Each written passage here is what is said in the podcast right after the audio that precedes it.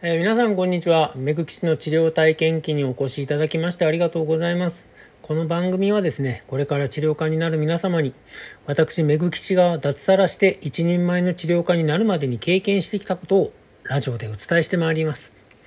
えー、私は鹿児島県にいてですね、えー、金港湾を挟んで桜島を眺めながら毎日接骨院をしております。えー、治療の世界はですね、知らないことだらけですね。えー、だから勉強しきれないくらいの多くの治療法がございます。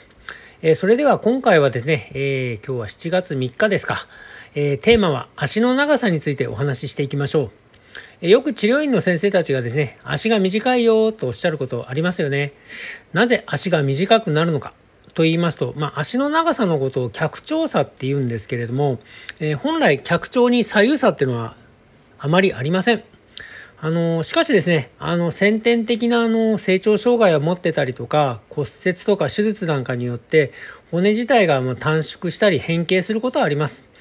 だからまあ、脚調査っていうのが生じるのは実際にありますので、まあ、除外することはできないんですけど、まあ、一般的にはあんまり左右差はありませんね。普通に健康な人の場合なんですけど、脚調査があるって言われたら、その原因の答えっていうのは、大体骨盤や背骨にねじれのモーメントが加わっている状態がほとんどでしょうか。まあ、イメージとしてはですね、あの、雑巾絞りのような感覚ですね。雑巾をひねるとですね、左右にあの、小よりってのが走って、左右の生地の長さが変化しますよね。同じ理屈で、体にですね、ねじれが生じると、筋肉と人体に小よりのような力が加わるんですよ。それがまあ骨を引っ張ります。で、引っ張られた骨っていうのは、ま、骨格の並びを変化させちゃうんですけど、足や手の長さを変えるようにどんどん見えてしまうんですよね。だから、あの、健康体の人が、足が短いよって言われても、別に心配することはありません。骨格のねじれを正確に調整すれば、すぐ定位置に戻ります。しかし、日常生活の中でですね、姿勢の悪い格好をしたりだとか、まあ、長時間変な格好で座ったりとか、そういったことを長時間してるとですね、同じような骨格のねじれっていうのを作っちゃうんですよね。だから気をつけてくださいね。まあこういったまあ足の長さが違うっていうことに対するアドバイスなんですけれども、あの仕事や運動による骨格のねじれっていうのは大体自己的な要素で生じちゃうんですよね。だから筋肉が緊張してる間はまあ大体ねじれないもんなんですけど、まあ、しかし、まあ、あの日常生活の中でですね、リラックスしてる時っていうのは、あの、筋肉っていうのは結構弛緩してんですよね。だから、体にねじれの癖が大体形成されやすいんですよ。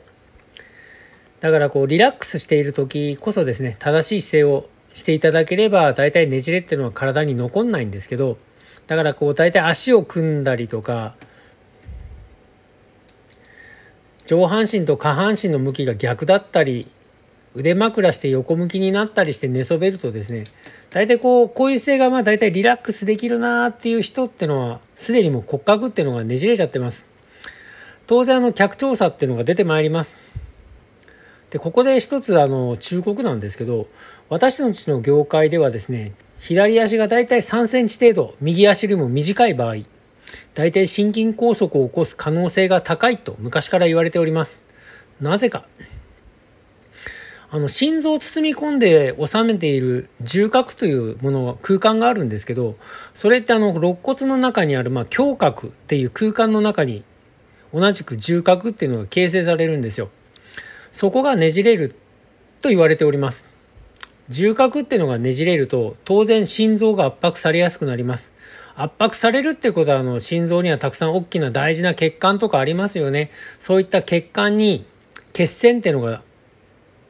血の塊ですよね。血の塊が血管から剥がれて、そのまま飛びやすい状態を作っちゃうんですよ。それ血栓が飛べば当然どっかが詰まるんですけど、心臓がで詰まれば心筋梗塞、脳で詰まれば脳梗塞っていう形になっちゃいます。でもこのことについてですね、まあ現代のお医者さんたちは科学的根拠に欠けるだとか迷信だとおっしゃる方が多いです。これってあの、江戸時代のですね、後期ぐらいから、まあ、第二次世界大戦の直後ぐらいまで、治療家の間ではまあ常識だったらしいんですけど、まあ、過去の全てをまあ否定するものがあの今の医学の常識っていうんであれば、まあ、過去をこれから知ることはまあ非常識なのかなっていう感じはします。だけどまあこういった非常識も実際は経験の中から出てきた内容なんで、できたら覚えておいて間違いは損はないかなと思います。だから足の長さがですね、もし左足が右足よりもちょっと短いなって思った時は、なるべく早めに足の長さを揃えるような治療を受けた方がいいかなと私的にはアドバイスいたします。じゃあ今日はこの辺で終わりにしましょう。また次回の放送を楽しみにお待ちください。じゃあまたね。バイバイ。